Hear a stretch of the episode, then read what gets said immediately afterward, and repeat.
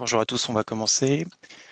Les bourses européennes ont affiché des gains modérés ce lundi, plus 0,2% pour l'Eurostock 50, dans le DEX avec plus 0,3% à 15 140 points, soit plus 28% depuis le 30 septembre dernier, dans des volumes anecdotiques, en effet 1,2 milliard d'euros échangés à Paris, puisque Wall Street était en congé ce jour pour cause de Martin Luther King's Day.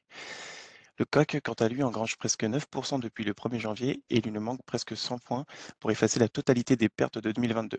Si on prend en compte le CAC GR, donc le CAC avec des dividendes inclus, il flirte avec les 20 720 points, cela fait déjà près d'une semaine que les pertes de 2022 ont été rattrapées et le record absolu n'est plus qu'à 1,5% du niveau actuel. Cette nuit, le produit intérieur brut chinois a été publié. Ce dernier a progressé de 2,9% en rythme annuel sur les trois derniers mois de 2022 selon les statistiques officielles, qui ramène à 3% la croissance sur l'ensemble de l'année dernière, un chiffre bien inférieur à l'objectif de Pékin d'environ 5,5% et qui marque l'un des plus bas taux de croissance depuis 1976. À noter également que la population chinoise a diminué de 0,8% pour la première fois en 60 ans. Aucune autre donnée économique n'était prévue ce lundi, mais les jours suivants verront apparaître l'indice ZW en Allemagne, l'inflation dans la zone euro et au Royaume-Uni, ou encore la production industrielle et les ventes au détail aux États-Unis pour le mois de décembre, qui permettront d'en savoir plus sur la vigueur de la consommation pendant la période des fêtes. Les chiffres des prêts à la production industrielle et des mises en chantier des ventes de logements anciens paraîtront également au cours des jours qui viennent. Cette semaine, les opérateurs vont se montrer attentifs Forum économique de Davos qui, commence, qui a commencé lundi et se déroule jusqu'à jeudi, dans laquelle participeront plusieurs banquiers centraux, et, mais pas son fondateur Klaus Schwab. Parmi les interventions les plus attendues, il y aura la directrice générale du FMI, celle de la présidente de la BCE et pas moins de neuf membres du conseil de la Fed. Concernant les news micro, assez légers euh, en ce lundi, on peut noter que le tribunal français rejette l'accusation de complicité de crimes de guerre en Ukraine à l'envers de Total Energy. Alstom remporte un contrat de maintenance en Suède et Aéroport de Paris revient à un peu plus de 80% de son trafic d'avant-crise en 2022.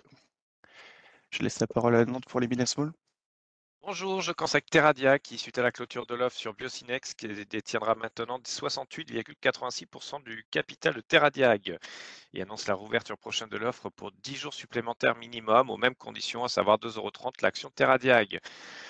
Par ailleurs, à noter que Biocinex avait annoncé ne pas envisager de procédure de retrait obligatoire à l'issue de l'offre, ce qui pourrait aboutir au maintien de la cotation de Terradiag. Et je termine avec KSS2I qui annonce le closing de l'acquisition de Metanex qui avait été annoncé initialement le 21 novembre dernier. Rappelons qu'il s'agit d'une ESN basée en Ile-de-France et à Lyon et spécialisée dans les projets cloud et que Metanex génère 18 millions d'euros de chiffre d'affaires en 2021. Il communique sur une croissance de son chiffre de plus 30% ces dernières années. C'est tout pour moi ce matin. Côté recommandations, pour revenir à l'aéroport de Paris, Jeffries euh, reste à l'achat avec un objectif de cours relevé de 142 à 155 euros. OCI se fait dégrader par Berenberg qui reste à conserver un objectif réduit de 47 à 38 euros. Barclays commence un suivi sur Infineon et ACML en visant respectivement 47 euros et 680 euros. Du côté d'échange, le yen cède un peu de terrain après avoir inscrit un pic de plus de 7 mois face au dollar, donc c'est suite aux réactions de la Banque centrale japonaise. L'indice dollar, le DXY, prend 0,15%, l'euro est changé autour de 1,08 dollars.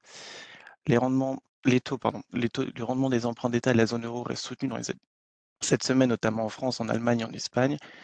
Le 10 ans allemand a gagné plus 5 points de base à 2,195%.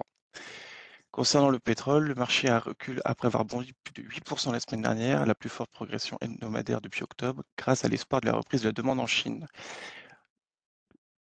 Cette semaine, nous allons surveiller donc les publications des résultats des grands groupes américains, avec notamment Goldman Sachs et Morgan Stanley qui, qui publient, et encore les grands groupes euh, de, consommation courante tels que Procter Gamble.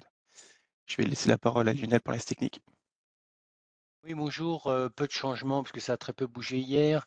Donc, on est toujours en zone de surachat sur le CAC et ce depuis vendredi la moyenne mobile la plus courte qu'on va regarder, c'est la moyenne mobile 5 jours. Pourquoi? Parce que c'est elle qui était retournée à la hausse le 2 janvier, qui était haussière et, support toujours depuis.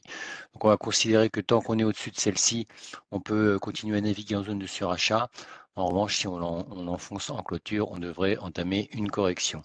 Elle passait hier vers 6967. bonne journée. Bonne journée à tous, bonne séance.